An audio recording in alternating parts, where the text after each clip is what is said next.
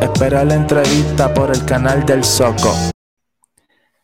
Saludos amigas y amigos del Soco Podcast, mi nombre es Ryan Ricardo y bienvenidos a un nuevo episodio. Si se creían que yo no venía, pues aquí estoy de nuevo. Eh, gracias por, por seguir mi, mi, canal, mi contenido, este podcast que a pesar de todo continúa súper activo y siempre está dándole play. Gracias por eso y por estar siempre allí. Recuerda que me puedes seguir a través de Instagram como arroba Ryan Opedia, como enciclopedia, pero con mi nombre es Ryan Opedia o Ryan Ricardo y te voy a aparecer ahí en el buscador. Eh, sígueme por ahí para que estés al tanto. Eh, recuerda que tengo, eh, estoy trayendo un podcast nuevo, un proyecto de tecnología, se llama Tech Atos, un programa dedicado a cultura digital, entretenimiento, tecnología, todas las noticias más importantes que salen semanalmente yo las discuto en ese segmento, que posiblemente eh, se convierta en eso mismo, un segmento de este podcast, estoy más o menos pensando. Eh, pero nada, eh, está esa opción también si te gusta la tecnología. Hoy tenemos entrevista, nos vestimos de gala porque hoy tenemos un invitado que llevo tiempo siguiéndolo, me ha sorprendido mucho el crecimiento lo he visto, pero he visto también el esfuerzo, la dedicación, eh, el trabajo arduo que hace en, su canal y en su línea de, deporte de combate. Eh, es una persona que estoy un poco nervioso porque es bastante serio, pero según lo que yo he visto, pero me, interesa su, historia, siempre eh, eh, he tenido como que esa inquietud de, saber de, dónde él viene y, hablar un ratito con él, tener simplemente una conversación.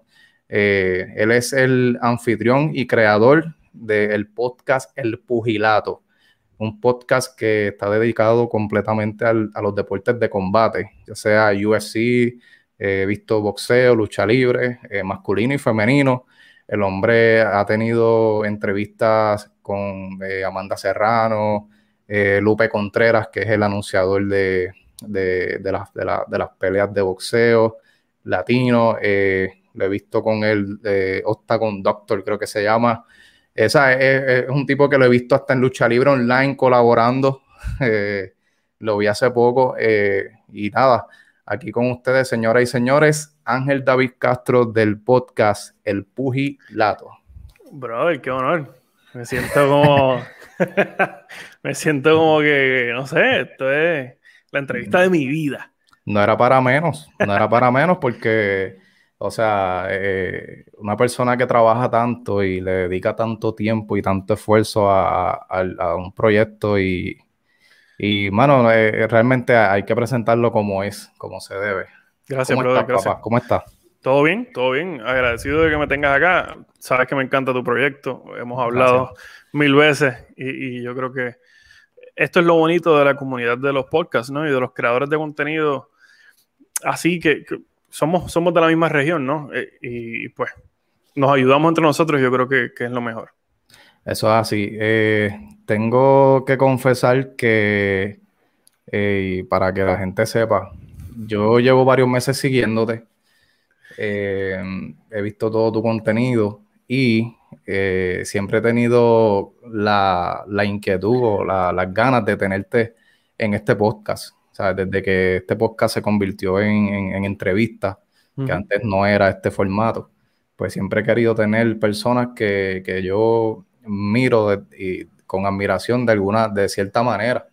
Eh, yo, por lo que yo no sé, yo te voy a entrevistar porque yo no, no estoy muy empapado, pero por lo que yo he visto, tu, tu podcast tiene un año eh, y el crecimiento ha sido a las millas.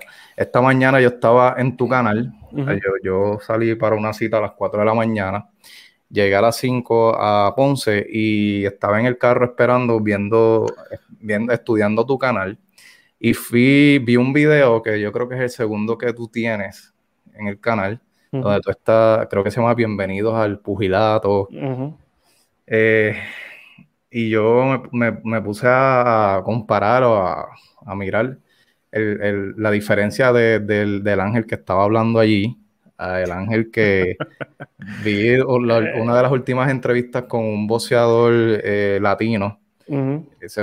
discúlpame, pierdo el nombre. Eh, la última, el último episodio que salió. El último. Sí, con Luis Palomino. Palomino. Que, que, él compite en el boxeo sin guantes, en el Bare Knuckle Fighting Championship. Y, ¿sabes? la seguridad se ha visto, el crecimiento. Mano, pero antes de entrar ahí, yo quisiera saber quién es Ángel David Castro, el creador del pugilato, y para los, para los escuchas que no sepan qué es pugilato, explícame quién tú eres y quién es el pugilato, o sea, qué es pugilato. Ok, ¿quién soy yo? yo soy un muchachito del barrio de, las Curías ahí en Cupey Alto. sí, que vio a que vio sí, que vio a Félix Tito Trinidad correr allí en, la recta que tiene el lago, lo vi entrenar cuando yo nací en el 92. Tito ya era un ya Tito era campeón si no me equivoco, y, pero todavía no era la estrella que, fue, sin duda. Que by the way, la gente que no conozca a Tito coño, o sea, no sean irresponsables. No, no puertorriqueños si no sabes quién es Tito. Sí, no, pero y también, y, lo que yo digo de Tito es que, y no me quiero desviar mucho, pero nombra a quien tú quieras. Mark Anthony, Bob Bunny, Jennifer López, Ricky Martin, ninguno importa. El ser humano más querido en la historia de mi isla bendita es el señor Felicito Trinidad. Los demás corren para segunda. Y eso es indudable. ese periodo del 97 al 2003-2004 Nadie, ni Hulk Hogan. esto le pertenecía a Felicito Trinidad. Y no existe otro ser humano más querido que él. Pero anyway, él, obviamente él fue una de, de, de las figuras grandes del mundo del deporte que yo... Que tú creciste viendo. Sí, él es la columna del deporte puertorriqueño, vamos. O sea, lo demás es lo demás. Y, y, todo el mundo conoce a Tito. Desde los viejos que, que, crecieron viendo a otra gente hasta los chamaquitos, espero yo que... No, yo, yo, yo, yo tengo un recuerdo, mano de a mí, discúlpame que te interrumpa, ¿verdad? Sí, sí, sí. Rápido. Yo tengo un recuerdo de yo a mis cinco años, mami me llevó a la plaza de pública, no sé si fue de Sabana Grande o San Germán. Tito acababa de ganar una pelea, no sé cuál, ¿verdad? Yo era bien, bien chiquito, tenía cinco años o seis, porque en verdad lo que tengo son flashbacks. Sí, sí. Y yo vi a Tito, ¿sabes? Yo vi a Tito, lo, lo, lo presencié y eso no sé explicarte, tú no, no tienes espacio ni para caminar entre persona y persona. Eh, yo no he visto algo así nunca con otro deportista en mi vida. No. En mi vida. Ni va a pasar. Eh, el, único feeling, el único sentimiento que yo recuerdo similar a ese fue el Team Rubio de béisbol en el, en el ah, clásico del 2017. Ese fue, eso fue algo similar. Si hubiesen ganado también la medalla de oro, si, se hubiesen quedado campeones, porque quedaron en segundo lugar. Si hubiesen quedado en primer lugar, entiendo que hubiese sido un poquito más. Pero aún así no se compara. el, el expreso, el highway, como dicen los gringos, eh, desde el aeropuerto hasta, básicamente hasta San Juan, hasta los paseos en Coupé, lleno. O sea, una, los, policías no podían hacer nada, los policías, pues, no podían hacer nada el, feno, la titomanía, como se le llama la titomanía, eh, fue más que eso. Fue, yo creo que la, columna fue bueno y malo, vamos, porque todos los boxeadores varones ahora que tengan un poquito de éxito siempre lo van a comparar con Tito y eso es bien dañino. Pero lo bueno de esto fue que, se, notó el, amor que un pueblo le, le puede dar a un, a un atleta y también la fórmula necesaria para ser una estrella así, tienes que ser exitoso y tienes que ser bien humilde. Esas son dos cosas que Tito tenía. Sí, mano. Sí. Y para ver, yo crecí allí, crecí en Cupey Alto, me crió mi abuelita, que es mi mamá, y, allí en la oscuridad crecí hasta que me casé.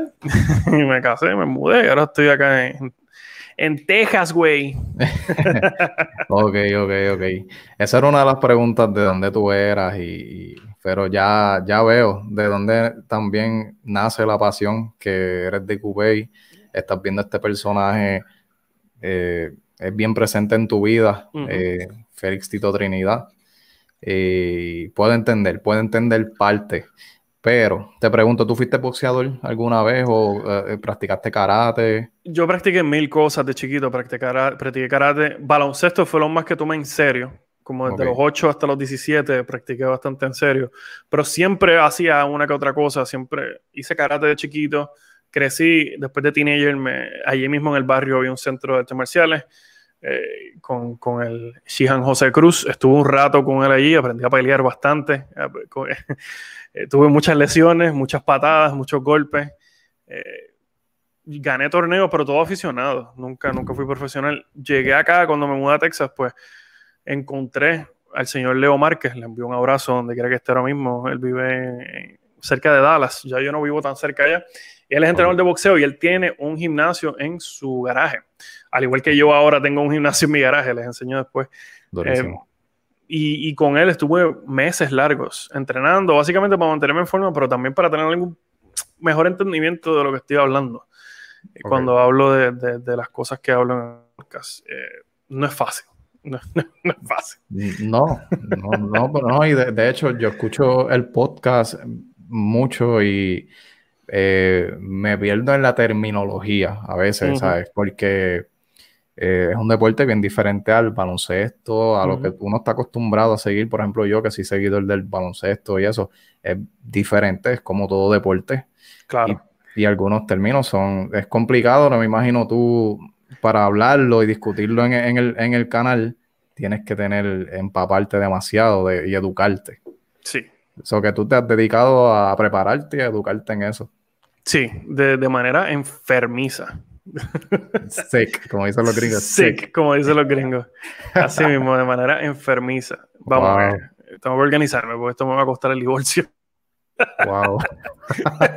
Diadre, hermano. No, me quiero imaginar. Entonces, ok. Vamos, vamos a, la pandemia. Yo estoy seguro que este podcast nació de la pandemia. ¿Me equivoco? Pues, bueno, te iba a contestar la segunda pregunta, pero estaba de la mano. Eh, el pugilato no fue lo primero que yo hice. Lo primero que yo hice fue un podcast en inglés, similar al pugilato, eh, pero en inglés, llamado Angels Combat World. malísimo, malísimo, malísimo, maldita sea, malísimo. Vi un, video que tú dices, sí. Ah, estúpido. Yo me estaba riendo, riendo. Bro, malísimo. Pero, pero, vamos, todo era terrible, todo. Eh, la cámara, porque era la cámara de la laptop. El micrófono de 7 dólares de Walmart, terrible. Eh, mi, mi, mi approach y mi, mi, manera de desenvolverme terrible, pero lo, lo que me dio una, una, pista, digamos, lo que, lo que validó la mediocridad que yo estaba haciendo, era, era que el señor Houston Alexander, yo lo invité al podcast y dijo que sí. La, la, gran mayoría de la gente que no sigue los deportes de combate no saben quién es Houston Alexander, pero para un enfermo como yo, eso significa mucho. Houston Alexander fue un peleador, un veterano de las artes marciales mixtas que compitió en la, en la UFC. Cuando estaba en su proceso de desarrollarse, enfrentó a Kimbo Slice, quien era una leyenda de las peleas callejeras y eventualmente llegó a la, a la UFC. Hicieron una gran pelea. Eh, y que mucha gente dice que Houston ganó. Whatever. Anyway, el punto es que el tipo es un tipo legítimo en el mundo del combate, una figura legítima. Y me dijo que sí. Sí, sí. ¿Por qué? Porque, y, y, en ese momento yo entendí, ok, aquí hay algo.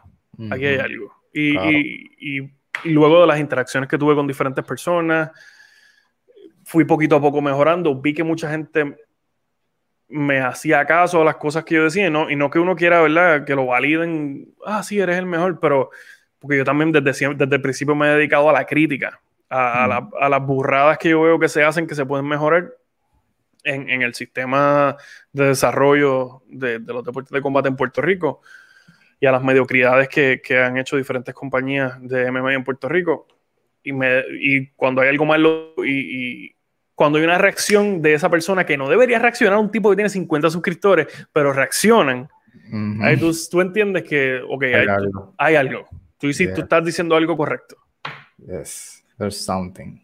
There's something there. Y el pugilato sí nació. Ok, el pugilato nace cuando todavía Angels Combat World estaba vivo. So, llega, llega 2019. 2019, al principio del 2019, comienza Angels Combat World, arranca con, la mediocridad de la vida. Y, y, llega el verano, entonces en el verano yo digo, coño, que hay, que hacer algo en español. Y yo creo un programa, una rama de ese programa que se llama Pilares. Y en es, ahí, hablé con, ahí hablé con el octavo doctor en español, porque ya lo había tenido en el programa en inglés. Hablé con diferentes personas, hablé con Cunta Moreno, que es uno de los pioneros del Jiu-Jitsu en Puerto Rico, hablé con diferentes personas.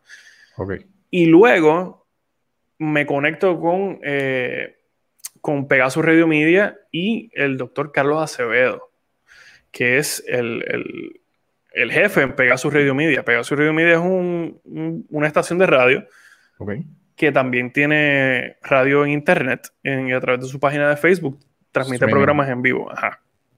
Y querían para eso, para la página de Facebook, me dijeron, ok, invéntate un nombre para un programa. Y estuve como una semana pensando y al final del día dije, pues vamos a ponerle el pugilato, porque esto, esto es lo que es, es un pugilato. Eh, eh, para la gente que, porque esto solo se usa en Puerto Rico, ¿no? La frase de esto es un pugilato. Eh, la frase de esto es un pugilato es como que, ah, Dios mío, esto es bien difícil, esto es bien cansón. Pero también el pugilato viene de, de, la palabra pugilato que significa pelea. Y yo dije, ok, pues esto, esto, esto, sí es difícil, porque lo que estoy haciendo es difícil, pero quiero hablar de deportes de combate, so este es el nombre, el pugilato. Y comenzó el pugilato en la página de Facebook de Pegasus Radio Media al final del 2019. Llega agosto, septiembre, uno de esos dos meses, y yo tenía entonces tres programas encima, sin ningún tipo de ingreso, con un trabajo full time, con un hijo de 3, 4 años y una esposa. wow. Por favor, ¿qué tú crees que iba a pasar? La soga parte siempre por lo más finito. Y yo dije, ¿sabes qué? Déjame cerrar la computadora, nos vemos cuando nos veamos. Y yo cerré todas las redes sociales, cerré el canal de YouTube, cerré todo todo. Yo dije, yo no voy a bregar más con esto eh, en lo que yo me organizo. Y eh, a finales de enero, creo que de hecho, la muerte de Kobe fue bien importante por alguna razón. No sé por, qué, porque yo siempre fui fanático del básquet. Por alguna razón, la, la muerte de Kobe fue hasta cierto punto mm. como inspiración para meterle otra vez. Yo dije, ok, yo tengo que organizarme y yo quiero seguir haciendo esto porque soy bueno, sé que soy bueno en lo que hago. Yo solamente necesito que mucha gente lo vea porque el contenido es bueno. Y, dije, pues voy a hacer esto, me voy a organizar, voy a hacer solamente una cosa a la vez. Comencé nuevamente con Pegasus Radio Media, eh, solamente con ellos, pero después yo dije, estoy, esta asociación ya corrió su, ya cumplió su propósito. Yo no estoy ganando nada, no, no importa cuán, cuánta exposición yo obtenga acá con, con Pegasus, al final del día eh, no va a ser un cambio significativo, más otras diferencias. Y, hablé con el doctor Carlos Acevedo y le dije, mira, yo con mucho respeto me voy, gracias por todo. Sin, sin la de ustedes, yo no, no me hubiese convertido en lo que soy hoy, pero no, puedo, no, no me puedo quedar más, pues porque no tengo espacio para crecer, etcétera, etcétera. Y me fui solo. Y, y, ahí, acá estamos. Hemos, hay, hay todavía diferentes asociaciones, digamos. Eh, tengo, tengo buen, buena amistad con diferentes personas del mundo de, esto, de creadores de contenido y de los temas que yo uso específicamente. Pero eh, de eso es que se trata. Yo creo que eso fue un resumen bastante corto, largo de cómo se creó el pugilato. Claro que por lo visto comienzas con varios proyectos al mismo tiempo, se te hace un reguero en la mente y dices, espérate, eh, tengo que organizarme, tengo a mi familia, mi familia necesita de mi tiempo, tengo un trabajo full time, eh, en, qué momento tú, tú dormías, no sé. Porque, ¿sabes? Está un poquito complicado. Yes. Entonces, tú dices, mira, voy a hacer algo, voy a, voy a darme un tiempo, hacer una pausa aquí, voy a dejar estos proyectos un momento a un lado, voy a, comer, a tomarme un respiro y ya luego vuelves con esto del pugilato con este proyecto. Que hablando de lo del nombre, que ahorita me estabas aclarando el significado, no, yo pensaba que el pugilato era como, yo, he escuchado la palabra pugil, le dicen a los boxeadores, por ejemplo, en alguna noticia estaban, están hablando, dicen, el pugil boricua fulano. Yo pensaba que venía como de ese mundo del boxeo, pero de, no había escuchado de, cuando dicen que hay un reguero, que hay un pugilato, no. Mm, bueno, yo es que somos de, tú eres de este lado de la isla y yo de este. So, Sí, es que también yo me quería con, con mucha gente mayor. Yo no sé si tú también. sí, sí, Eh, mano. Eh, pero eso es una frase bastante vieja, bastante salsera, una, fra- una frase bien vieja. Como le dicen cocolo, Sí, cocolo. una frase bien, bien de cocolo. Eh, esto es un pugilato, Dios mío, qué pugilato. Ah, me llevan un pugilato. So, esa frase de chiquito yo la escuché mucho. Claro. Y también eh, la raíz de, de la palabra pugilato, vi- el- el- el- la definición directa es, es pelea. Viene so- del toma y dame, Sí, como dice el exactamente. reportero. Eh, el toma y dame, el deporte del toma y dame. Entonces, mano, también me estoy dando cuenta que tú tienes una habilidad para que la gente te diga que sí. ¿Sabes? Eh, refiriéndome a, a lo primero que me mencionaste, Mm. que le dijiste a esta persona, bien importante en el, en el deporte, y rápido te dijo que sí, y tú estabas empezando. Entonces, tienes el canal ahora, el Pugilato, tienes el podcast, tú invitas gente que es, ¿sabes? reconocida en el deporte, son pe- peleadores excelentes. Tienes una persona como, ti- tienes un episodio con Willy Urbina, súper. Tienes un episodio con Lupe Contreras, que alguien que yo llevo viendo desde pequeño y yo jamás me imaginé, eh, ¿sabes? quién era y el, el background que él tiene, su historia. Lo escuché en tu podcast, que me encantó ese episodio con Lupe. Mano. Este, tienes una habilidad para que la gente quiera colaborar contigo. Eh, ¿a, a qué tú crees que tú le atribuyes eso? Eh, ¿Que eres un tipo serio o que te educas que constantemente?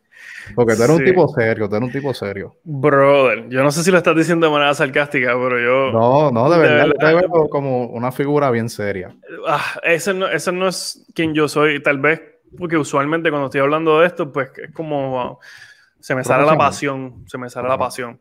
Pero. El, el- Brother, yo vivo mi vida escuchando comedia. Yo amo a Joe Rogan, amo a Joey Díaz, amo a Tom Segura, todos esos fanáticos, todos esos comediantes gringos.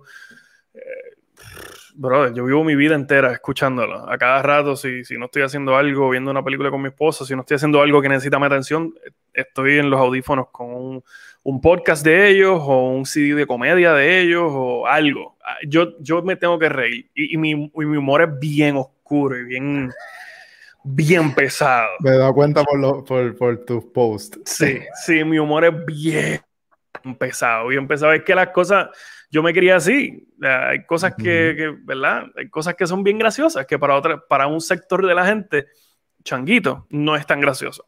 Pero para mí es a carcajada. a mí hay muchas cosas que me dan mucha risa. Pero, ¿verdad? Eh, Eso es un tema para otro día. ¿Por qué me dicen que sí? Porque yo soy fanático de todos ellos. Antes de yo ser colaborador o colega de ellos, o, no sé, una persona que trabaje en el mismo espacio que estas personas que tú mencionas, que no, yo no he llegado a ese nivel y no pienso, por ejemplo, lo que hace Willy, lo que hace Lupe, es, es un poco más profesional, ¿no? Eh, aunque yo creo que ya la avenida de los podcasts, yo creo que es lo suficientemente profesional sí, para, para que ellos se metan ahí, pero más clásico es lo que quiero decir, más, Claro. más old school, ¿verdad? Willy es un, un anunciador legítimo, el mejor que ha dado Puerto Rico, y el, señor, y el señor Lupe Contreras es, vamos, es la, la voz en español del mundo de combate. sí. No, yo creo que es eso, soy fanático de ellos, por la misma razón que Amanda me dijo que sí, yo soy su fanático. Serrano, sí. Sí, por la misma razón que Kiria Tapia, por la misma razón que Nisa Rodríguez, que hoy que estamos grabando la tuve en el programa también. Por la misma razón, el mismo Raúl Alzaga que estuvo en el podcast, que para mí es el, el- el mejor, eh, yo diría, el mejor analista deportivo que ha dado la isla, el señor Raúl Alzaga, porque también eh, analiza diferentes deportes, no solamente el baloncesto. So, por la misma razón que todos ellos me dicen que sí, es eso, es que yo soy, número uno, soy fanático de ellos, antes que cualquier otra cosa. Y respeto su trabajo, antes que cualquier otra cosa. Tú sabes que es lo brutal, que ellos respetan el tuyo también. Raúl lo dijo en el podcast. Y eso para mí es mucho mejor que cualquier reconocimiento que, que me puedan dar. Definitivo. Por que el mismo. que- por eso que te admiro, mano, porque ellos también respetan el tuyo. Eso es un respeto mutuo. Simple y sencillamente eso. Es un respeto mutuo eh, del trabajo de cada, de cada cual. sí. Sí, sí, eso es importante. Bueno, una, una curiosidad que tengo. el moped. Oh, está por aquí, mira Ven acá, ¿cómo, ¿de dónde sale el, el moped? Eh, ok. Está tan curioso. Eso lo hace un muchacho que se llama Tigrus Luna. Déjame confirmar el nombre acá en Facebook. Eh, sí, Tigrus Luna en Facebook. Un abrazo a él. Él hace todo ese tipo de trabajo. Entonces, como yo, sí, él es un caballote, un artesano de cuatro pares. Y como yo lo conozco, porque yo sigo el canal de YouTube Parodiadera, que es un canal de YouTube eh, de unos muchachos de la República Dominicana que hacen voiceovers. Hacen voiceovers, pero en realidad ellos crean cuentos con caricaturas. Uno, son tres. Uno de ellos dibuja, uno hace animaciones y el otro hace. Y los tres juntos hacen las voces de, de, los personajes. Y un día eh, hicieron uno de esos videos, pero con unos mopeds, con unos peluches así como este, pero de cada uno de ellos. Y le dieron, y pautaron a Tigrus Luna en, el episodio. Y yo dije, tengo que contactar a este tipo. Qué, brutal. Sí, y, y, el problema es que ahora tengo que mantenerme la barbita, siempre para que esté de acuerdo conmigo, porque si no, no se ve bien. Es que el personaje, ese, ese es tu personaje. Ese es mi personaje, ese es mi personaje. Es, como eh, eso de, de, yo lo veo súper nítido, de verdad súper cool, que en tu background tú tengas un amuleto, por decirlo así. Sí, sí. Este, eh, me pasó con, con, Adriana del Nanazo. Adriana. Duro. Que tiene el, el, el lechoncito. Ella tiene un lechoncito, ¿verdad? Cada vez que hace sus videos tiene un lechoncito. Tuve el honor de conocerlo en persona, el lechoncito. Y es algo que es como, como ella me explicó el significado y tienen significado, tienen un significado. Sí, este, por, eso es que está ahí. Eh, que es, brutal, me parece brutal. Este, oye, ¿cómo tú llegaste? Eh, eh, tú, te fuiste hace muchos años de Puerto Rico eh, por la situación o por... Justo, después, justo después de María. Me fui... María fue en septiembre, yo me fui un 18 de octubre del 2017. Me fui porque, o sea, dos, dos, criaturas, más mi esposa, más yo. Eh, soltero me hubiese quedado. Claro. Pero no, no, no, no era justo, no era justo para ellos. Hay, que meterle, hay que meter caña, hay que. O sea, en, el, en la situación que está la isla ahora mismo no es culpa mía. yo no, tengo, yo no tengo por qué, no tengo por qué quedarme. Eh, yo siempre trabajé, yo siempre pagué impuestos. Así que culpa mía no es. así que pues me fui. La, dañaron, me fui. Eh, eh, hubiese sido tu culpa si te hubieras quedado y no le hubieses podido ofrecer un mejor futuro a tus hijos, definitivo. Eso sí hubiera sido, hubiese sido triste que en verdad yo, yo aplaudo y apoyo a todo el que, el que se va buscando un mejor futuro. Yo lo llegué a intentar una vez, yo también crucé el charquito, eh, no me salió bien la jugada, tuve que volver, pero... Eh, se siempre, aprende. Sí, bueno, y siempre mi, mi, yo, yo, siempre he dicho que mi sueño está allá. Lo que pasa es que, pues, el, el tiempo es perfecto. Eh, sí, sí. Es como dice un amigo mío, Laya, que dice, todo está en perfecto orden divino. cuando sea, va a pasar. Se va a dar. Este, ¿Cómo fue la pandemia para ti, brother? Terrible. Eh, puedes hablarme de eso si te sientes cómodo, si no te sientes cómodo. No se murió nadie, no se murió nadie, gracias a Dios. Eh, no, digo que yo conozca. Nadie que importe, no mentira, nadie, nadie, no, recuerdo a nadie que, se haya muerto. En, el ámbito creativo, ¿te bloqueó te, o te hizo ser más, te hizo crear más contenido? ¿Cómo te sentiste? Fue un proceso, fue un, fue el tiempo perfecto para, pulir eh, el material y para pulir mi estilo de hacerlo. Eh, porque al principio todavía, eh, al principio de enero, febrero, marzo, que todavía la pandemia no había llegado, utilicé un poquito de ese tiempo para mejorar. Eventualmente llega la pandemia, marzo, abril, mayo, junio. Pues ahí le metí un poquito más de caña, un poquito más de volumen. Me junté con Eric Alexander y el doctor Jared Vázquez. Montamos un proyectito que se llamó La Cima Fight Club, también juntos ahí eh, sí. y, pero más que montar ese proyecto, lo que más a mí me ayudó de juntar, de, lo que más salió de ese junte fue toda la ayuda y los consejos de ellos. Ellos son súper inteligentes y más avanzados que yo en cuanto a, crear contenido, la manera de editar, la manera de esto, la manera de otro, cositas que yo no sabía. Y al juntarme con ellos, pues aprendí mucho y, mi, y mi, mi, mi creación, digamos, el canal mejoró un poquito más. yo creo que lo mejor que vino la pandemia fue encontrar a esos dos salvajes y juntarme con ellos. Por lo menos en el ámbito creativo pudiste sacarle provecho. Sí. Y hacer más contenido, inclusive hasta mejorarlo. Entonces, eh, ahorita, mano, cuando estaba viendo tu canal, me llegó de momento un recuerdo a la mente y quería discutirlo contigo porque tiene que ver con el boxeo. Eh, y volví a revisitar la pelea y es la pelea de Pritchard. La última. Eh, la última pelea de Pritchard. Eh, pienso que eres la persona ideal que me puede dar su punto de vista sobre qué pasó con el arbitraje y por qué no se detuvo la pelea a tiempo.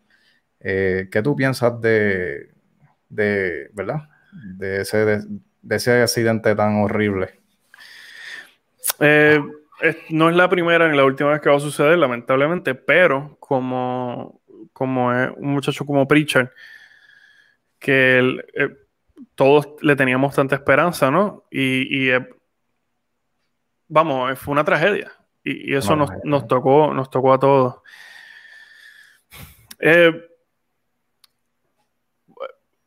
una persona como el árbitro, creo que de apellido Cooper, que no, no recuerdo muy bien, eh, sí creo que Joseph Cooper era el nombre del árbitro, malísimo. Eh, un, trabajo mediocre en, un... Mira, esto es lo que pasa cuando no importa dónde tú estés, en estas peleas de, usualmente en estas carteleras, hay árbitros de diferentes niveles, ¿no? Eh, los árbitros muy, muy buenos van a estar en las peleas más importantes. La estelar, la semiestelar. Pero en estas peleas de, de prospecto, las primeras peleas de la cartelera, pues tal vez se la dan al árbitro que no tenga tanta experiencia para que reciba mayor experiencia. Eh, también en donde fue, fue en Virginia, si no me equivoco, que la, comisión, las comisiones atléticas que más conocemos son la Comisión Atlética de California, la de Las Vegas y tal vez la de Nueva York y la de Florida. Esos son como los cuatro mejores lugares eh, para montar una cartelera. Virginia, Virginia no tiene eh, eh, ese reconocimiento como, como una gran comisión atlética para regular los deportes de combate. Y un árbitro, un árbitro es tan bueno como la comisión atlética. Okay. Porque ellos son los que le, dan los permisos y, los que certifican que esa persona está lista para ser árbitro en ese combate. Y le asignan los combates que sean. Eh, es una tragedia sin duda lo que, lo que los padres y los familiares de Pritchard han hecho de ese momento hasta ahora. Eh, es una obra de superhéroes eh, lo, que, ellos han hecho. Yo no puedo imaginarme el dolor que ha pasado esa familia. Y vamos a hablar claro, la mamá específicamente ese vínculo nunca se va a romper y, y tuviste a tu hijo de bebé, lo viste crecer, lo viste convertirse en un adulto y tratar de cumplir su sueño para que un infeliz que, no sabe lo que está haciendo le haya costado su, vida casi. Vamos, porque hubo un momento que pensábamos que Pritchard se iba a morir y ahora nuevamente lo, lo, tuviste que criar como si fuera un bebé desde el principio. Sí, eh, todo el respeto del mundo para, los papás y la familia de Pritchard y, a todo el equipo técnico y médico que lo, que lo, han, ayudado. Sin duda alguna, eh, una de las, de las tragedias más grandes que hemos visto en el mundo del combate y más porque es del lado de acá, ¿no? Lo sentimos como familia. Pero fue, es algo que no, no eso, eso no le va a pasar nunca a, a ninguno de estos árbitros buenos porque saben lo que están haciendo, saben que un golpe de conejo, que es lo que se le llama un golpe acá, saben lo frágil, que es acá en la parte de atrás de la cabeza y en la nuca. Esos árbitros te dan un warning a la soltada. Si tú, si tú das un golpe ahí, te dicen, mira, organízate, el próximo te quito puntos. Y si lo haces otra vez, descalificado. Eh, el señor Cooper no, tenía, no nunca debió estar ahí. Si, y eso, lamentablemente, estas cosas son las que crean cambio pero lamentablemente tanto el peleador que compitió en contra de Pritchard y el árbitro todavía están activos, si no me equivoco. Mira para allá. So, complicado problema. Pero nada, aquí lo triste es que una, madre casi pierde a su hijo, básicamente lo perdió por, mucho tiempo. Pritchard no ha sido el mismo, está mejorando, ha mejorado del cielo a la tierra, pero al final del día nunca va a ser el Pritchard que fue antes de, esa, de ese terrible día. Y, bueno, muchacho joven, eh, tenía su, hasta su pareja, eh, un futuro increíble por delante. Eh, mira, yo me, yo me pongo a pensar esto, ¿verdad? Y yo cuando revisité la pelea, yo me preguntaba, el árbitro no, no, no, detuvo en ningún momento la pelea, ¿verdad? Hasta, pues, hasta el final que pasó lo que pasó. ¿Por qué entonces en la esquina no tomó el, quizás, ¿verdad? El, atrevimiento de decir, mira, me están lastimando al muchacho, me le están dando golpes ilegales, eh, peligrosos, pues yo lo retiro de la pelea, nos retiramos y, lo, protegemos. ¿Eso es posible que se puedes hacer, sí. Lo puedes hacer, lo puedes hacer, tú puedes tirar la toalla si quieres, pero es una derrota para tu peleador. Y eh, la cultura del boxeo es tan arcaica y tan, tan cavernícola que una derrota en el récord de un prospecto básicamente es un suicidio en, esta época. Ah, ok. Eh, lamentable. Y, está mal, porque ahora mismo si tú ves la última cartelera de UFC, eh, una de las peleas más importantes fue la pelea de Leon Edwards contra Nate Diaz, y Nate Diaz tiene creo que 13 derrotas en su récord. Ok. Eh, es arcaico. Es arcaico. Eh, en el MMA no importa. Digo, claro, si tú eres un bacalao que tienes una victoria y 19 derrotas, pues eso es otra cosa. Pero una, una derrota en, la carrera de un prospecto que Pritchard, si no me equivoco, tenía como 16 o 17 peleas. es, la cultura del boxeo es tan arcaica que, era una sentencia de muerte para, para, su, para su carrera, lamentablemente. El boxeo es así. Sí, que ellos se tomaron el riesgo, por así decirlo. Sí, y, jamás iban a pensar, vamos, la esquina de Pritchard jamás iba a pensar que, esa, que le iba a suceder eso. Pero también, vamos, no, no, no justifica, pero al final del día, al final del día, el muchacho salió, salió perjudicado, pero de una manera increíble. Mano, una de las cosas, cambiando el tema, que yo noto de ti eh, te lo dije backstage antes de comenzar. Eh, yo hablo mucho con, tengo mucha comunicación con Cristian Castro de Medio Tiempo, Norman, eh, Pedro, Samuel Guzmán, que también está, tiene un podcast, está comenzando su podcast de Mr. Topic y habla de lucha libre específicamente.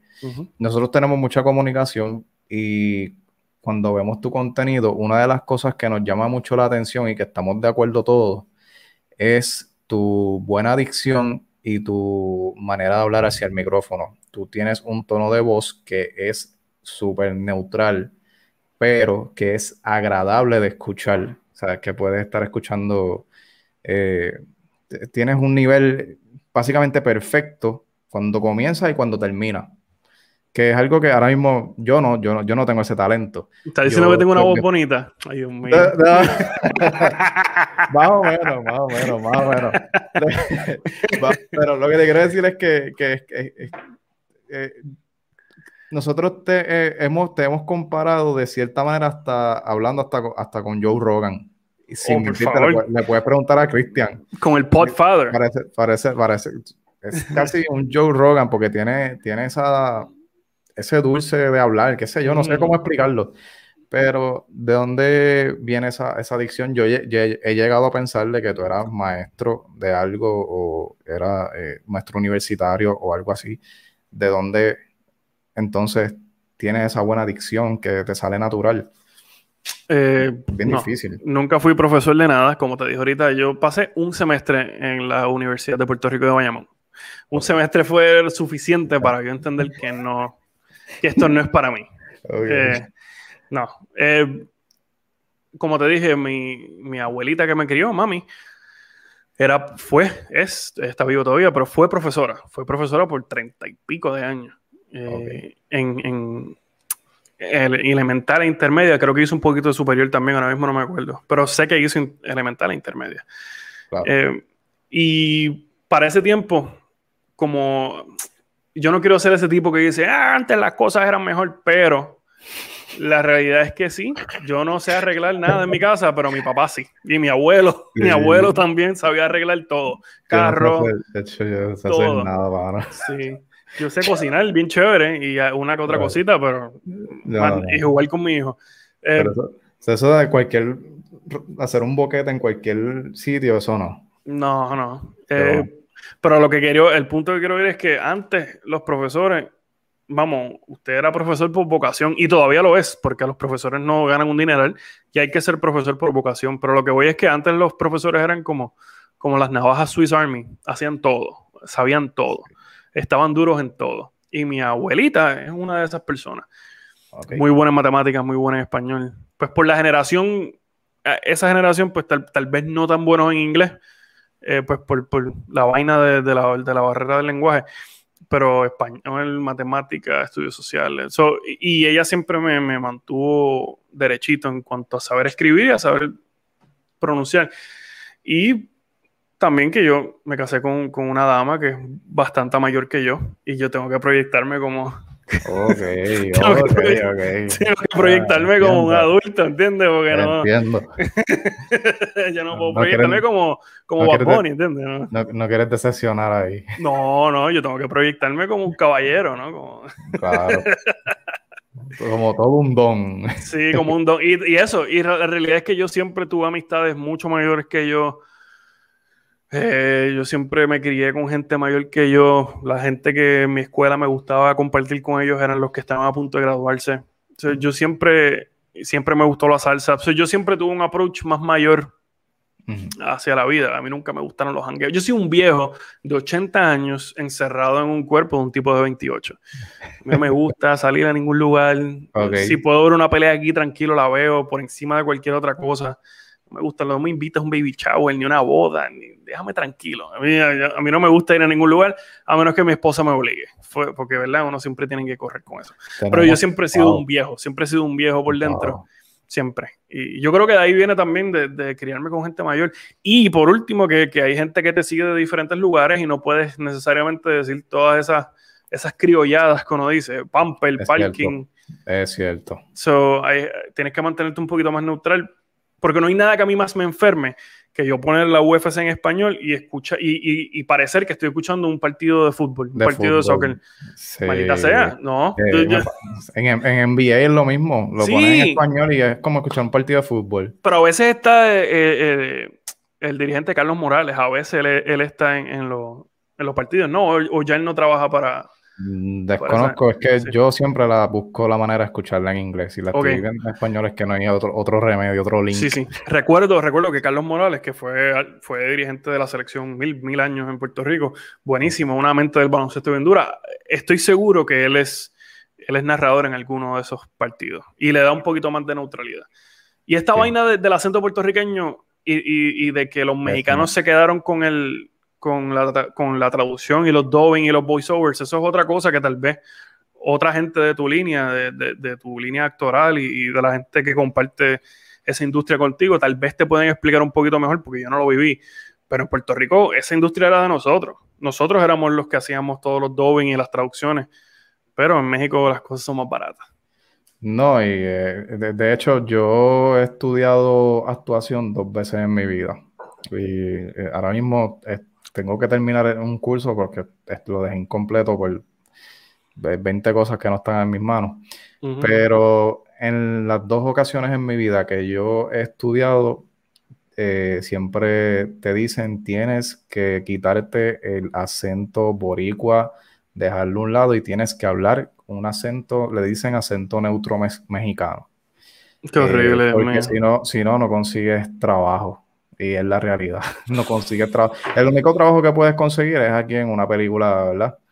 Eh, De, de las que producen aquí, pero fuera de, de- de Puerto Rico no vas a conseguir con el acento puertorriqueño. Ellos te, te, te, te recalcan mucho que tienes que aprender a hablar mexicano. Eso es bien ridículo. Eh, yo recuerdo la, Es difícil, es bien Eh, difícil. es bien tonto es lo que es en realidad. Eh, porque, por ejemplo, eh, cuando ah, al principio de, de- de- de los episodios del podcast de Chente, que le enviamos un abrazo a Chente y a Mazacote, Saludos, gente. él, me gustaba más lo que hacía antes, que era pues tratar de darle un background y tratar de tener una biblioteca cultural eh, con, la gente de, de, la industria artística de Puerto Rico. Y creo que hablando con Juanpi, que ahora está, hizo de TNT en la, película de, de, de Superestrellas de Lucha Libre, hijo de Rafael José, si no me equivoco, ¿no? Rafael José, sí, hijo de Rafael José. Ellos estuvieron hablando que todo el mundo hizo esa transición. Todos los actores de esa época, de la época de Rafael José, todo el mundo hizo la transición que tú estabas diciendo, menos Rafael José. Él dijo, ya, yo soy un actor probado, o me contratas o tu novela es mediocre. ¿Qué vamos a hacer? Yo creo que si tú eres lo suficientemente bueno, te, o sea, ¿qué van a hacer? ¿No tenerte en la película? Yo creo que esa es la actitud, esa es una de las cosas que yo, callado, de manera, o sea, a mí mismo, interior, yo me digo todos los días. Eh, es algo que tú eres lo suficientemente bueno para que este canal llegue a donde tenga que llegar. El que no quiera estar de invitado o el que no quiera colaborar contigo o el que no lo quiera ver, pues que se raspe, que haga lo que él quiera hacer. Pero este canal va a estar duro ahora o mañana. Y yo creo que eso es una actitud poco tóxica, ¿no? ahora mismo, si hay alguna feminista escuchando esto, dirá que esto es masculinidad tóxica. tú, sabes que, a diario yo tengo opiniones en mi mente que yo no puedo exponer en ningún lado. No puedo escribirlas ni en Facebook, ni en Instagram, en ningún lado. Ayer me arriesgué, anoche me arriesgué con lo que escribí del Choli. De los ¿Qué escribiste? Escribí, G. no, escribí que con una sociedad perreadora que llevo un año y medio sin salir a ningún lado, obviamente cualquier pelagato va a ser ah. un soldado en el choli. Claro, no estamos hablando de Bad Bunny. Bad Bunny te mm. llena un choliseo el día del juicio final. cayendo meteoritos en la Tierra y el tipo te llena un, un, choliseo. Eh, sí, sí, yo estoy de acuerdo contigo. Traían al general nuevamente de Panamá y lo llenaba. esa historia la vieron como 80 personas. ¿Tú sabes cuántas personas probablemente vieron la historia y dijeron, ay, qué envidioso, sí, porque es casi es la gente, mano. Estamos viviendo en una sociedad bien... Y tú no puedes opinar de tu corazón porque todo lo toman a mal. Todo, todo. Es que, ¿quiénes son ellos? Que ellos importan. No, mano. No le importan. Al, final del día la opinión es mía y... No, ajá. Si tú quieres ponerle que es lo, digo, vamos, yo me la juego. Y tú lo has visto, yo me la juego en, los stories. Eh, pero ¿qué, ¿qué, de malo tiene?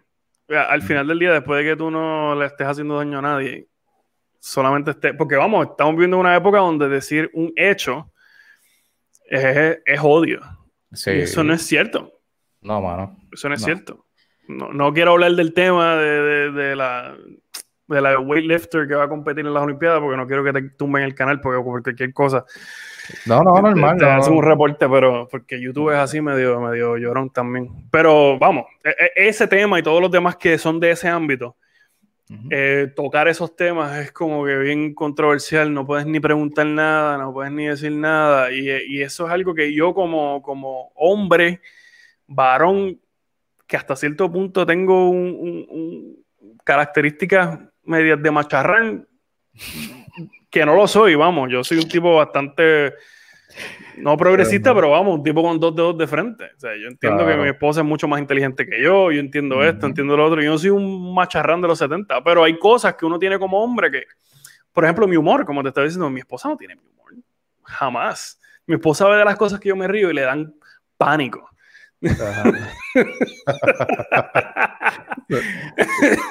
Me imagino. Sí, yo, yo, yo a veces le pongo un clip de Joey Díaz o algo así y mi esposa se quiere derretir de, la vergüenza.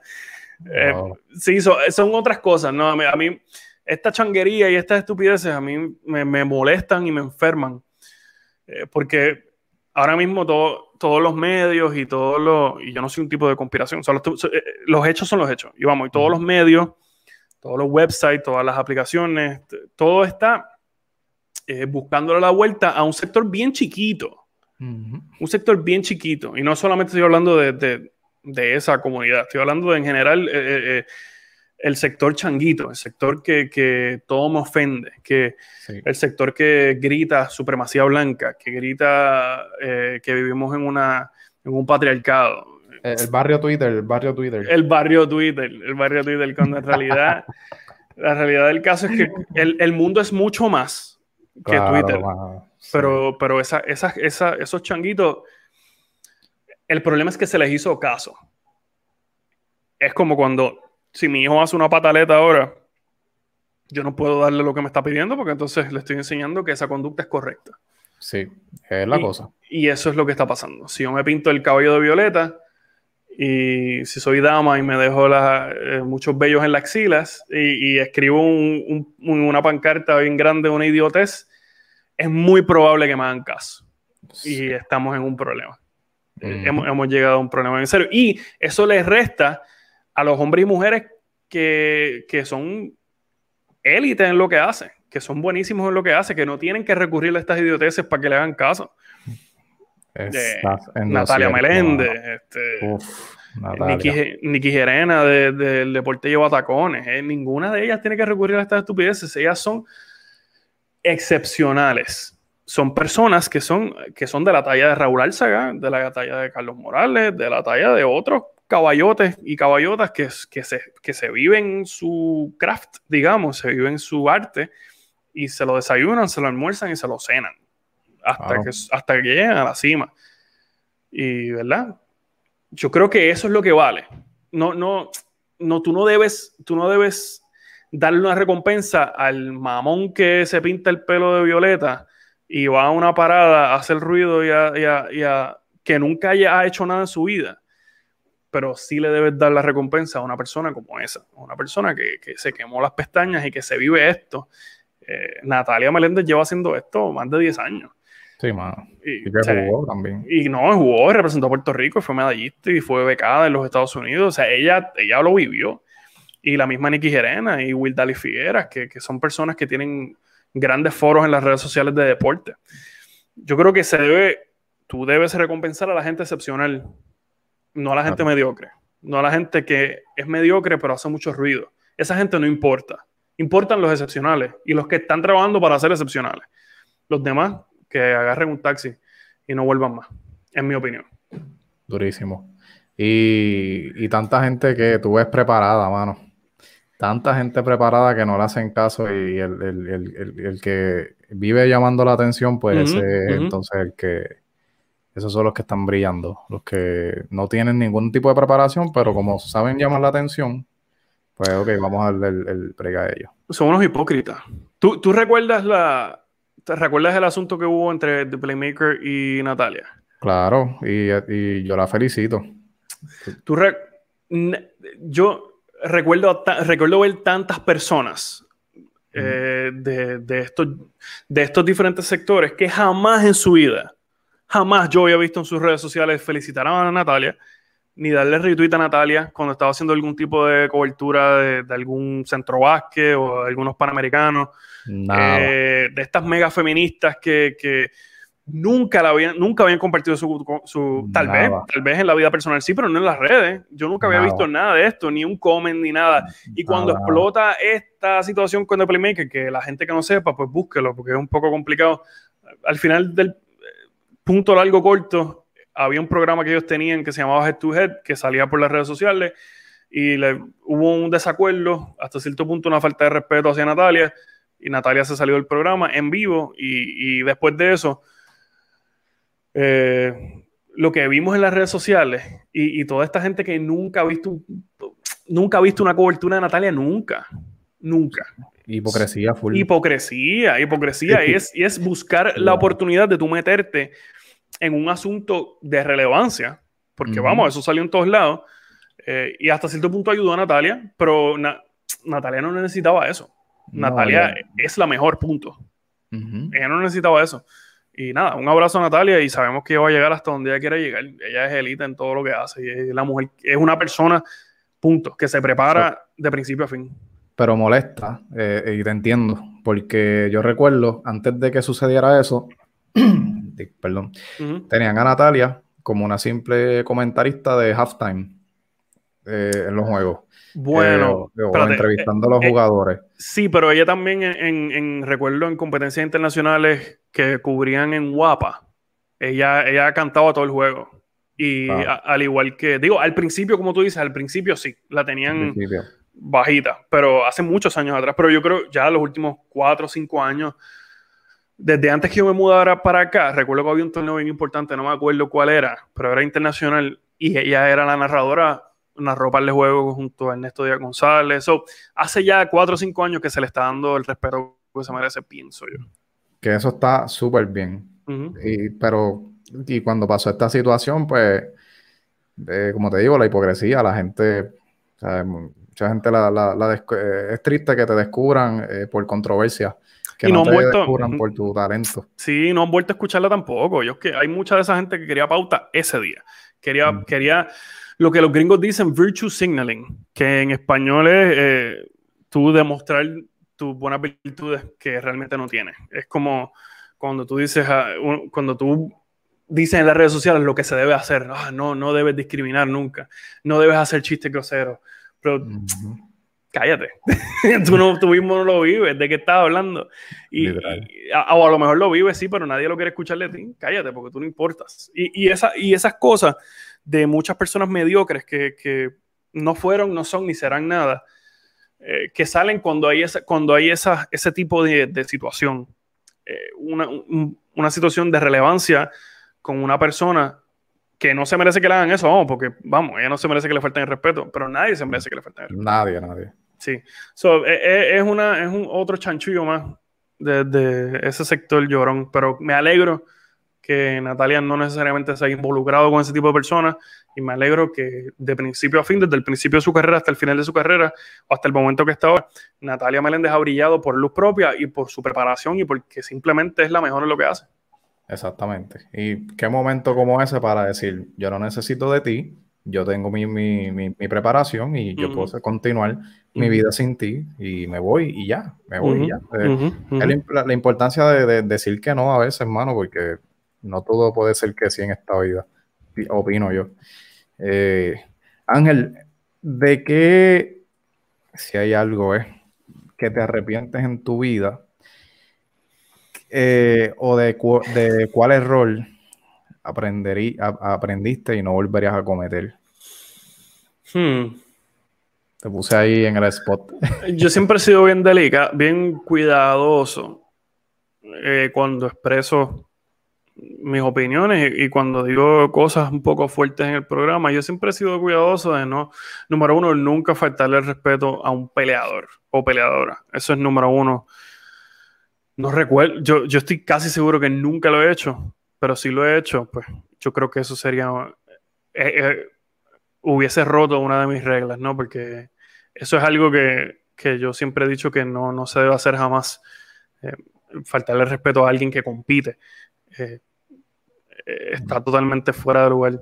Yo no paso el mismo sacrificio que ellos, yo no, yo no hago lo mismo que ellos hacen, yo no me arriesgo como ellos se arriesgan. So, eh, yo no, creo que nunca lo he hecho, pero si lo he hecho, pues esa sería una de ellas. Eh, todo lo demás, no. Todo lo demás, todo lo que he hecho, todas las críticas que he hecho, todas las frases fuertes que he dicho y todas las críticas que hago, yo creo que, no me arrepiento de ninguna. Tal vez me arrepiento de no haber hecho esto antes. Yo creo que es lo, mi única, yo creo que es lo único por lo cual me arrepiento, no haber empezado esto antes.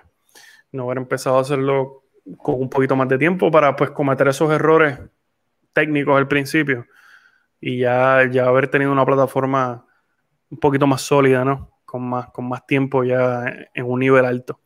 Yo creo que eso es lo único. Brother, todo está en perfecto orden divino. Pasó cuando tenía que pasar y si ahora eh, has llegado hasta donde está, ¿sabes? That's it. Eh, este es el momento. Y esto es el comienzo, ¿sabes? Está, el proyecto yo entiendo que todavía está empezando y ha logrado grandes cosas. Yo lo vi, ¿sabes? Me sorprende. Bueno, no me sorprende porque viniendo de, una persona como tú, pues no me sorprende porque trabajas, le metes empeño, le metes esfuerzo y lo necesario para, para crecer el canal, pero sí, vi tus primeros videos y... Terrible. Esos videos no, y la, no, y la diferencia, tú entiendes cuando la, la gente te, da, te, la da, como dicen en, en, la calle, y el, y el, respeto. Cuando tú comparas esos primeros views con los que tomas por entrevista ahora, más de mil views, tienes entrevistas que eso es un montón, mano, y, es simplemente crecimiento. Y eso, con, si tú has hecho, este podcast lleva un año. Un año. Bueno, más, más de un año. Digamos que, qué sé yo. Yo no recuerdo cuándo fue exactamente el primer video, pero bastante, más un año y par de meses. Un año y par de meses. Imagínate de aquí a 5 o 10, ¿sabes? Ya, entonces yo entiendo que tu posición en, el, en, los deportes de combate tiene, tiene, tiene que estar eh, bien reconocida para ese entonces. Y yo creo que también deberían utilizarte como un recurso de, de, cubrir eh, peleas y todo eso. Yo no sé si te, te, gustaría hacer eso en algún momento. Estar ringside. De, Fíjate, no me encanta la idea. No, comentarista, analista eso está chévere. Eso es algo más como para Eric de Liga Combate, que, espero que lo tengas en el futuro acá, porque su canal es más grande que el mío y, su manera de expresarse y la manera en que él hace las cosas son más guiadas en ese camino. Yo siempre he querido ser, y esto, esto va a sonar tan, tan mamón, pero, yo siempre he querido ser Joe Rogan, ¿no? Esa es, el, eh, la, la, meta de todo el mundo. Claro, el mundo quiere ser Joe Rogan. Pero, pero Joe Rogan, el approach de que yo no quiero hacer nada que no quiero hacer. Yo no quiero hacer, yo no, me, gusta la idea de, me han ofrecido, de hecho, tuve, estuve en conversaciones con eh, Paul Rossi, el, dirigente de la Federación de Muay Thai de Puerto Rico, están montando algo y, me querían para, esa posición y, estamos ahí hablando con eso, a tal vez sea, tal vez no, depende de, los, de, los, de los horarios y los schedules de nosotros. Eh, lo haría, lo haría para algo divertido así, no es no es mi meta, no es lo que yo veo como, como lo que yo quiero hacer. Eh, yo quiero tener este espacio, eventualmente quiero tener este espacio en un lugar donde las personas vengan como un podcast tradicional, un Me estudio. Sí. ese es el punto. depende de las vueltas que dé la vida, tal vez acá, tal vez en Puerto Rico, no estoy seguro cuál es el plan ahora mismo, pero en un futuro bien cercano necesito un espacio que no sea en mi casa, un espacio, un estudio soundproof bien chévere, con un equipo bien chévere. esa es la, esa es la meta cercana, digamos, cercana. Sí, a corto plazo tal vez eh, que, se ve más alcanzable, ¿no? Conseguir equipo un poquito más profesional, un lugar profesional y entonces pues tener un espacio así un poquito más, más profesional, más tradicional para un podcast. Eh, yo no le voy a decir que no a nada, pero no, mi meta es vivir de esto, vivir de esto que yo construí. Cualquier otra cosa, pues chévere. Y si, lo, si me gusta, lo hago. Eh, pero yo quiero que, que esto sea lo que le da de comer a mi familia, número uno. Y si cualquier otra cosa, pues que aparezca, pero no sé. Yo quiero, eh, la meta yo creo que es, ser el lugar, el, go-to place, como dicen los gringos, para, para, la, para la discusión y las entrevistas del mundo del combate. Yo creo que esa es la meta real. Eh, yo creo que eso, eso debe ser, eso debe ser. Ángel, me quedan dos preguntas, pero quiero hablar, me queda una pregunta exactamente, pero quiero que me, me hables un poco de cómo surge, un día estoy en Facebook y estoy viendo un live de Lucha Libre Online, que para los que no sepan es un medio que está siendo de los principales en lucha libre. en todo, ahora mismo están entrevistando gente del MMA y diferentes lugares también. Que se están expandiendo. Y de momento te veo allí con los muchachos de, de, de Lucha Libre Online. Háblame de eso, cómo ya tú eh, tenías comunicación con ellos, o yo era el que estaba atrás. De, no. Eh, esto surge de Albert Hernández de El Quinteto. Eh, pues, él también fue luchador, al igual que Mike Dagger. Ambos fueron luchadores en Puerto Rico y siempre han tenido un vínculo con la industria de la lucha libre y con los medios de la lucha libre. Eh, Albert me hizo la invitación, porque si te has dado cuenta, ellos están haciendo unos episodios semanales de diferentes temas y siempre tienen a alguien, a un cuarto integrante de otro lugar. Son, es, este, es Mike, Albert y Tito, si no me equivoco, eh, y siempre tienen a uno más, a una persona más. Hace poco tiempo estuvo eh, Eric, Chicho, eh, Chicho. han, tenido, han tenido varias personas. Raúl Alzaga ha estado en los últimos dos. so, un abrazo a Chicho. Filósofo boricua. Sí, sí, para la gente, sí. Como Shakespeare, pero criollo.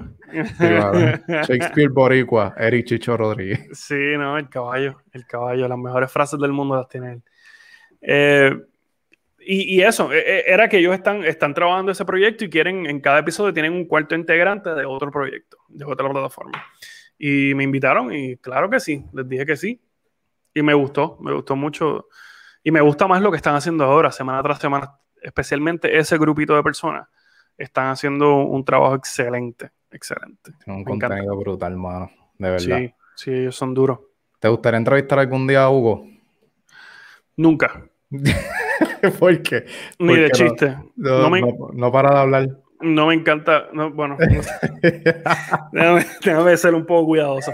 No me encanta Hugo, no, no me encanta Hugo, no me encanta Hugo, no me encanta no me encanta ese tipo de personas. Eh, vamos, todo el respeto para su carrera como luchador, como comentarista. Se merece el respeto de todo el mundo, sin duda uno de los mejores en español. Pero hay cositas de su de este personaje que él tiene ahora. Desde hace cierto tiempo para acá, hace unos 15 años, él creó un personaje, eh, digamos, este eh, Gigi Ávila ístico eh, ah, ok, ok, te, entiendo, sí, por, esa línea, por esa línea. Ese tipo de persona. Sí, sí, sí.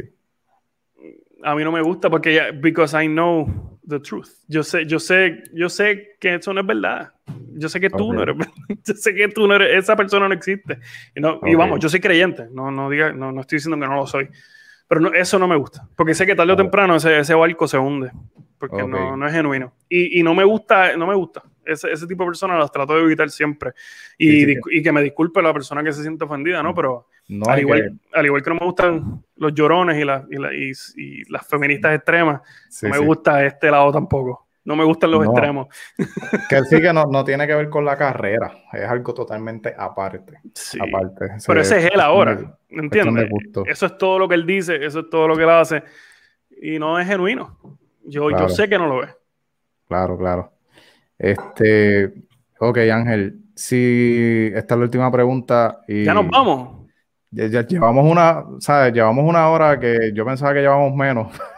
Pero yo Rubén hace tres horas de chiste. Podemos, podemos seguir aquí. Yo, yo tengo toda la noche, de verdad. Yo, Mejor. Yo, yo, saqué este tiempo para ti. Duro.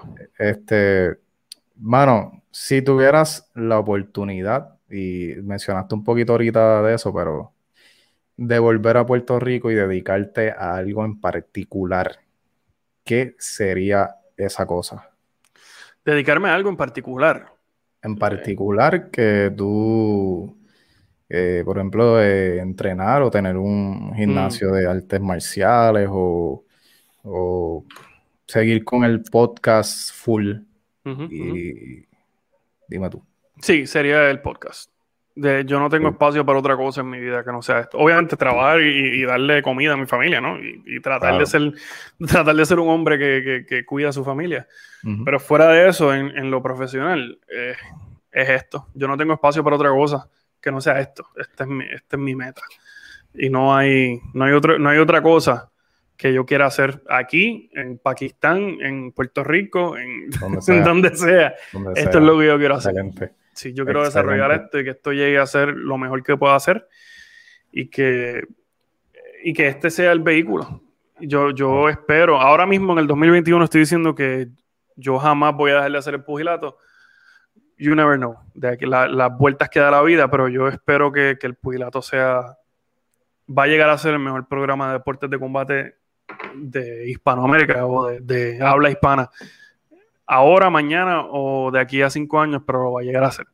Y, ese, y esa es la meta, esa es la meta. Y si en Puerto Rico se da, mejor. Pero, y vamos, Puerto Rico es, Puerto Rico es un mejor lugar para tener gente importante de invitado que Texas, porque mucha más gente va de Miami a Puerto Rico o de donde sea a Puerto Rico para lo que sea y se van. No tanta gente hace lo mismo para acá. A menos que haya un evento, a menos que haya una pelea del Canelo, una pelea, otra pelea aquí cerca en el Cowboy Stadium, que yo vivo a 15 minutos del asqueroso Cowboy Stadium. Ok. Eh, el estadio está bufiado, eh, pero el, equipo de fútbol es malísimo. Okay. Eh, yo creo que Puerto Rico es un mejor lugar para tener, en mi opinión, para tener un podcast presencial, si lo comparo con Texas, porque Texas es, no tanta gente importante viene para acá.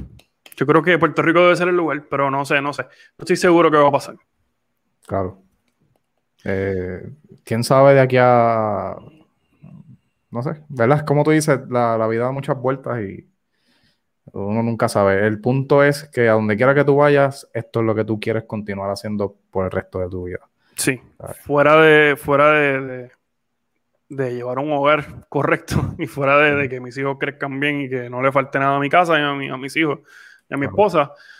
Fuera de eso, lo que quiero es que esto crezca lo que dijiste de, que, de que tú hicieras que tu podcast que se convirtiera en un medio, mano, yo pienso que ya lo es y no es lambonería. O sea, yo me puse a estudiar los comentarios en tus videos y ya ahí tienes mucho engagement con, las personas, tienes mucha comunicación con las personas. Tienes bastante, vamos, tienes bastantes comentarios en tus videos y has hecho videos de contestando preguntas de las personas. Soy So, para esas personas que siguen tu canal, ya tu canal es el medio de ellos. Eh, eh, probablemente a través de tu canal es que ellos se enteran semanalmente de las cartereras, porque tienes videos que tú, dices las cartereras del fin de semana, eh, que ahí es que se enteran de, de todos, manos. Y si quieren escuchar historias de, gente importante, probablemente van a tu canal de, una a escucharlo. ya tú eres el medio. Lo que pasa es que tú entiendo tu punto, tú quieres continuar, ser, esa esponja que atraiga a, a todos esos fanáticos del deporte de, combate y, que se enteren a través de ti y más nadie. Esa idea, esa es la idea. Vamos, y, eh, yo crecí, eh, eh, yo tuve un crecimiento de mayo, creo que desde, mayo, principio de mayo hasta ahora, un crecimiento acelerado porque yo tuve la oportunidad de colaborar con, con uno de los canales más duros en español que se llama Green Fits. Gracias a Eric Alexander, quien fue, quien es el anfitrión de Liga Combate.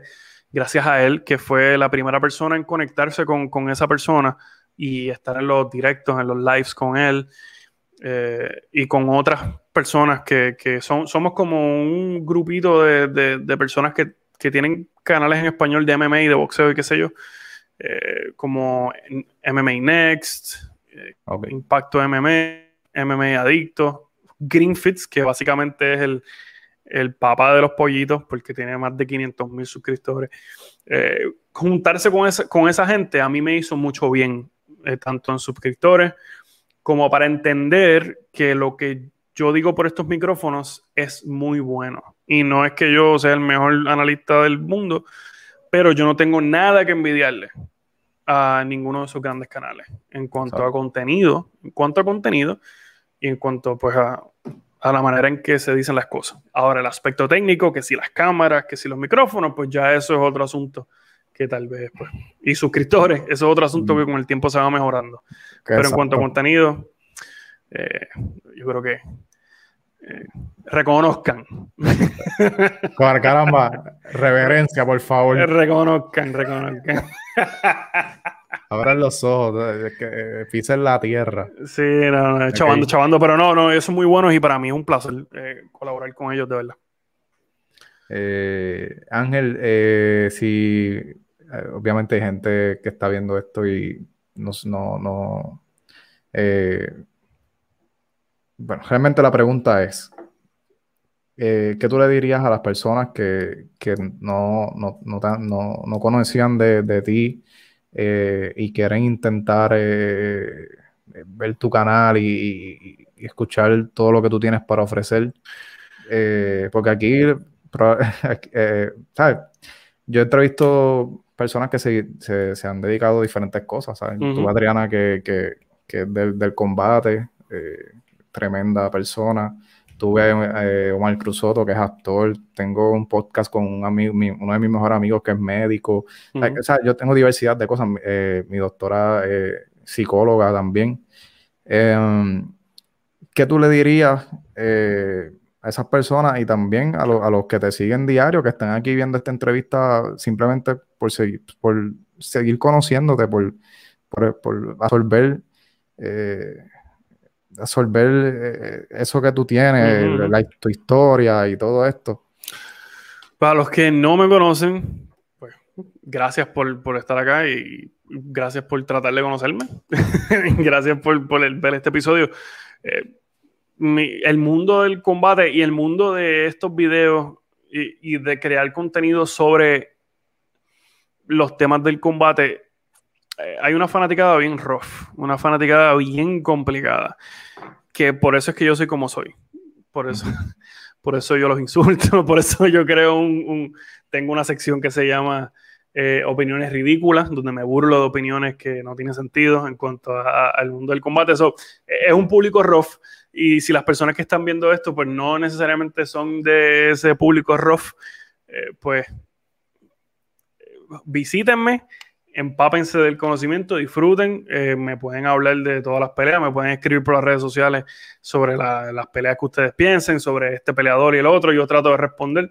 Eh, y si nunca me habéis visto, me viste ahora, bienvenido. Y, suscríbete al canal del Pugilato. Y a los que ahora están conociendo mi historia, que me seguían, pues qué bueno, porque yo trato de no hablar de mí en el canal, no, no hablar de mi historia, eh, ¿verdad? Depende, cada cual hace lo que, ¿verdad? A mí, yo no pensé que era apropiado hablar necesariamente de mi historia, de mi vida en mi canal, pues porque, o sea, no, yo no soy famoso. yo no soy, yo no soy este, y ese no es el tipo de, canal, no, ese no es el contenido eh, por la cual, la razón por la cual el canal se creó era para hablar de deportes de combate, no para hablar de mí. Eh, pues espero que ahora les haga un poco más de sentido porque yo estoy así tan soy así tan desencajado, ¿no? Eres tremenda persona, ahora no eso. Sí, sí. Oye, un abrazo a Denis de la vuelta, que esta es la camisa más dura del mundo de los podcasts de lucha libre. Legión Cuatro Gatos. La Legión de los Cuatro Gatos. Eh, Saludos a Denis. Un saludo a Denis, que, está haciendo un gran trabajo. Lo tuve en el podcast una vez y, fue un vacilón. Quiero hablar con él otra vez, pero él está, está bien ocupado con todos los proyectos que está haciendo, así que un caballo. Puerto Rico tiene mucho talento, brother. Gran parte de mi infancia, mano. La, lucha libre fue mi infancia. Te digo, desde los 10 años. La lucha libre puertorriqueña, más que la americana. Eh, Igual. ¿qué, te, puedo decir? Admiración es lo, que yo siento por Dennis y, eh, lo sigo en las redes. No he tenido la oportunidad de hablar con él, conocerlo. pero, uh, un tipo que tienes que tener aquí. Ese es un tipo que tienes que tener aquí. A mí me encantaría. Lo he pensado también. Sí, yo creo que. Me encantaría. Yo creo que, como, como estuvimos hablando en estos días, hay, hay ciertos sectores que son más accesibles que otros. Eh, ciertas personas, ciertos personajes, ciertos creadores de contenido que son un poco más accesibles que otros. Eh, sería, sería iluso de mi parte pensar que yo puedo conseguir una entrevista con el Canelo Álvarez mañana. Porque hay canales de televisión que no tienen esa, o sea, que no se la dan, ¿entiendes? Eh, hay, hay, hay, uno tiene que ser realista. Por eso yo, yo, las personas que he tenido son gente que yo quiero tener en el podcast. No he tenido a, gente así súper reconocida a nivel mundial que la gente se vomite por ello, porque hay otras entrevistas con esa gente. La gente que yo he tenido en el podcast son gente que, con las cuales yo he querido hablar y gente que a mí me llama la atención. Así tenga 10 views el video, esa persona estuvo ahí porque yo quería hablar con esa persona. Exacto. Excelente, mano. Excelente. Eh, pugilato en todas las redes, canal de YouTube, El Pugilato, como lo están viendo en, la cajita de por acá, eh, de, Ángel. Eh, en Twitter, Instagram y Facebook. ¿cómo el Pugilato, así mismo. El Pugilato en Facebook, Twitter e Instagram. Y a mí personalmente, pues Ángel David Castro en todos lugares. En Instagram es Ángel David Castro underscore oficial. Eh, pero Ángel David Castro en todas las redes, prepárense, porque yo, yo, no comparto, yo comparto cosas bien eh, pesadas, digamos, en mis redes sociales. Humor, mucho, la mayoría de las cosas son cosas que, yo encuentro graciosas, así que si usted es de piel finita, no se arriesgue. Absténgase. Absténgase. Porque pues... Pues, eh, pues no se arriesgue, use. Enter at your own risk, como dicen los gringos. Voy a dejar los links aquí abajo en la descripción del, del video y en audio, en las notas, de, en las notas del podcast. Voy a, eh, también a juntar los links directos para que se suscriban al canal, eh, vayan a tu cuenta de Instagram. Y lo, lo más importante, mano, que eh, se comparte mucho contenido de, lo, de cosas que pasaron y de cosas que van a suceder en carteleras y todo eso, que la gente puede estar pendiente ahí. Sin duda. Para mí es un placer, brother. Gracias por tenerme acá. Recuerdo haberte visto. El primer episodio que vi fue el Instagram Live que hiciste con Cristian. Cristian Castro de Ah, sí, Mr. sí. Fundamentals, Cristian Castro de En Medio Tiempo. Un Es un caballito, es un caballito. Es Eh, tremendo, mano. un caballito, estuve hablando con él hoy. Eh, nada, hay, hay un, hay un núcleo de personas de estos podcasts que se levantaron en Puerto Rico luego de Chente, ¿verdad? Porque Chente es como el podfather de Puerto Rico, ¿verdad? Eh, hay un núcleo de esta gente que somos como de la misma generación relativamente. Eh, yo creo que tú y yo en medio tiempo, eh, así que, que hagan podcast semanalmente o cada cierto tiempo. Hay otros tal vez del ámbito de, de artístico que tú sigues, que yo no necesariamente sigo, pero hay un núcleo bueno, hay un núcleo bueno. El mismo Denny, que, que está haciendo un gran trabajo, haciendo una biblioteca básicamente de, de todas estas personas que han colaborado en el mundo de la lucha libre. Estamos haciendo un buen trabajo y yo creo que poco a poco a todo el mundo se la van a dar, poco a poco. Eh, yo creo que todavía hay, hay una resistencia. Recuerda que en Puerto Rico estamos 15 años atrás en todo, como dice Juanpi, como dice mucha gente. Y todavía estamos en ese punto. Y acá también en los Estados Unidos, estamos en ese punto en el cual todavía pensamos que los medios, los medios tradicionales todavía son infalibles, son Ujú. intocables. Y eso no es verdad. No. no. Ellos son simplemente gente que tienen un poquito más de, o bastante más, eh, digamos, presupuesto. Pero aquí eh, yo he escuchado podcasts de análisis político muy bueno, neutral, que solamente te traen los hechos, que eso tú nunca lo vas a ver en televisión. Eh, he visto, eh, he, escuchado podcasts de otros temas que son muy buenos, que no tienen nada que envidiarle a un programa de esos late night que te ponen en televisión. Eh, el mismo hoy es lunes, que es buenísimo, de eh, Zárraga, de Macetaminofen. Siempre el todo lunes, sí. siempre es lunes. Eh, eh, toda esa gente y ese corillo tiene un gran, un gran potencial también. So, yo creo que estamos ahí, estamos ahí. Yo creo que los podcasts ya, ya hicieron el ruido que iban a hacer y Ángel, si te gusta Ya. la comedia, eh, te- búscate, eso fue sarcasmo. tengo que buscarlo. Es un chamaco, se llama Fabián Castillo, que es comediante de aquí de, de- de Puerto Rico. Papi, eh, de verdad que te vas a reír, te vas a reír. Ya que estamos hablando de eso. Tengo que buscarlo, tengo que buscarlo. Pero ya, ya los podcasts hicieron lo que ya están. La, la gente que no lo acepta son gente simplemente que están viviendo en un mundo arcaico. Indios. Indios, indios, indios. Indios Sí. con corbata y camisa de botones. Sí, exacto. Eh, cavernícolas, cavernícolas. Cavernícolas con corbata. Eso es así, mano. Ángel, agradecido. Eh, esto surgió, tengo que agradecerte porque, ¿sabes? Yo Tú- me invité al podcast de no, Ryan, en realidad. No, no, no, no es que te hayas invitado porque yo pensaba hacerlo hace tiempo.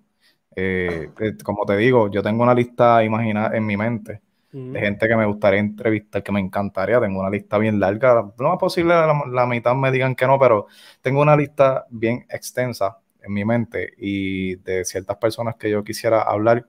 Uno de ellos, obviamente, eras tú, obviamente.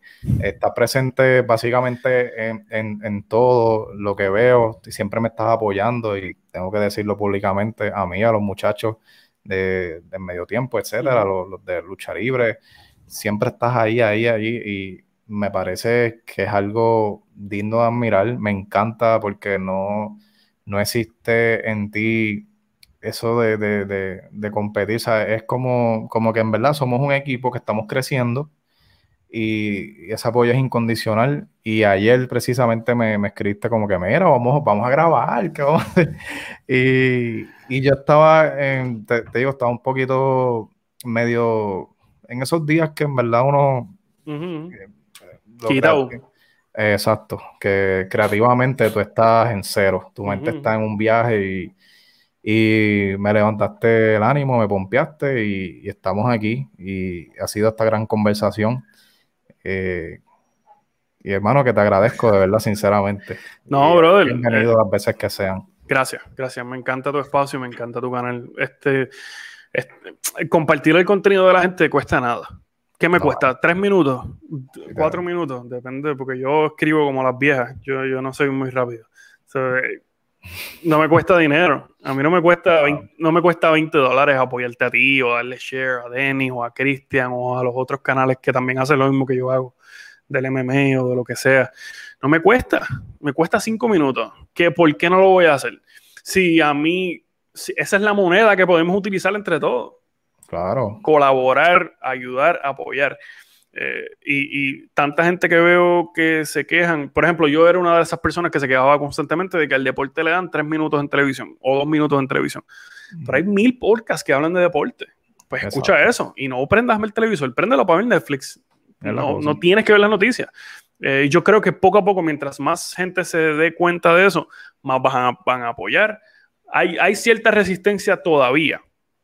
Eh, y más, más en, en, Hispanoamérica, más, más, en nuestros países, eh, porque todavía somos un poquito arcaicos en cuanto a, a, pensar que este tipo, digamos, que Frank no es así, que Frank es un buen tipo, pero supongamos que una persona como que Frank no quiera colaborar conmigo porque él estudia en Sagrado Corazón Comunicaciones y yo no.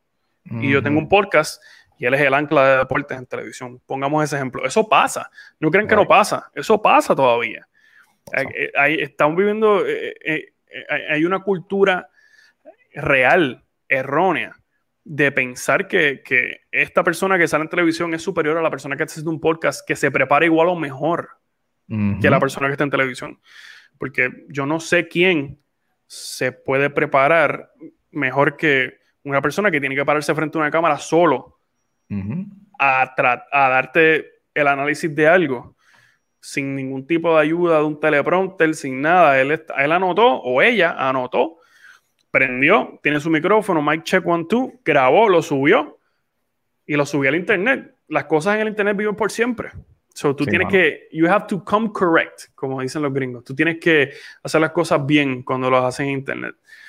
Allí en televisión tú tienes el vaqueo de, de, todos los infelices que trabajan ahí. O sea, no tienes de otra.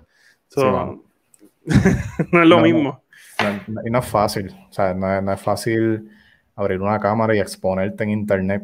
Exacto. Eh, no es fácil. Y, y, dejas de un lado tu, vida privada también, porque eventualmente se enteran los compañeros del trabajo o tus vecinos o qué sé yo. No es fácil, simplemente no es fácil prender la cámara y estar aquí hablando. Eh, y mucho más en la cultura changa que tenemos, que cualquier cosa que uno dice ya es wow. Eh, no es fácil. Eh, no es fácil. El internet no es para, no es para la gente de cuero blandito. El internet es para gente de cuero duro. Tarde o temprano te lo van a dejar saber. Eh, no hay un safe space en el internet. A menos que, quites los comentarios de tu video. No permitas que nadie comenten, que eso es una tontería. Exacto. Ángel. Brother. Gracias un millón, brother. Gracias, mano. Gracias por decir que sí. Gracias por permitirme estar acá. Claro, el placer es mío y siempre espero que no sea la última vez. no, no, no. Siempre que, necesites hablar con alguien, aquí estamos, brother, en vivo, cámara prendida o cámara apagada. Eh, estamos aquí para lo que sea y para ayudarnos.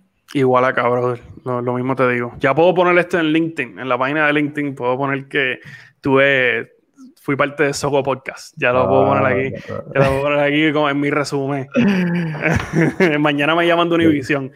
Es que Tele 11, Tele 11. Ahora todo el mundo quiere ir a Tele 11. Ah, qué barbaridad.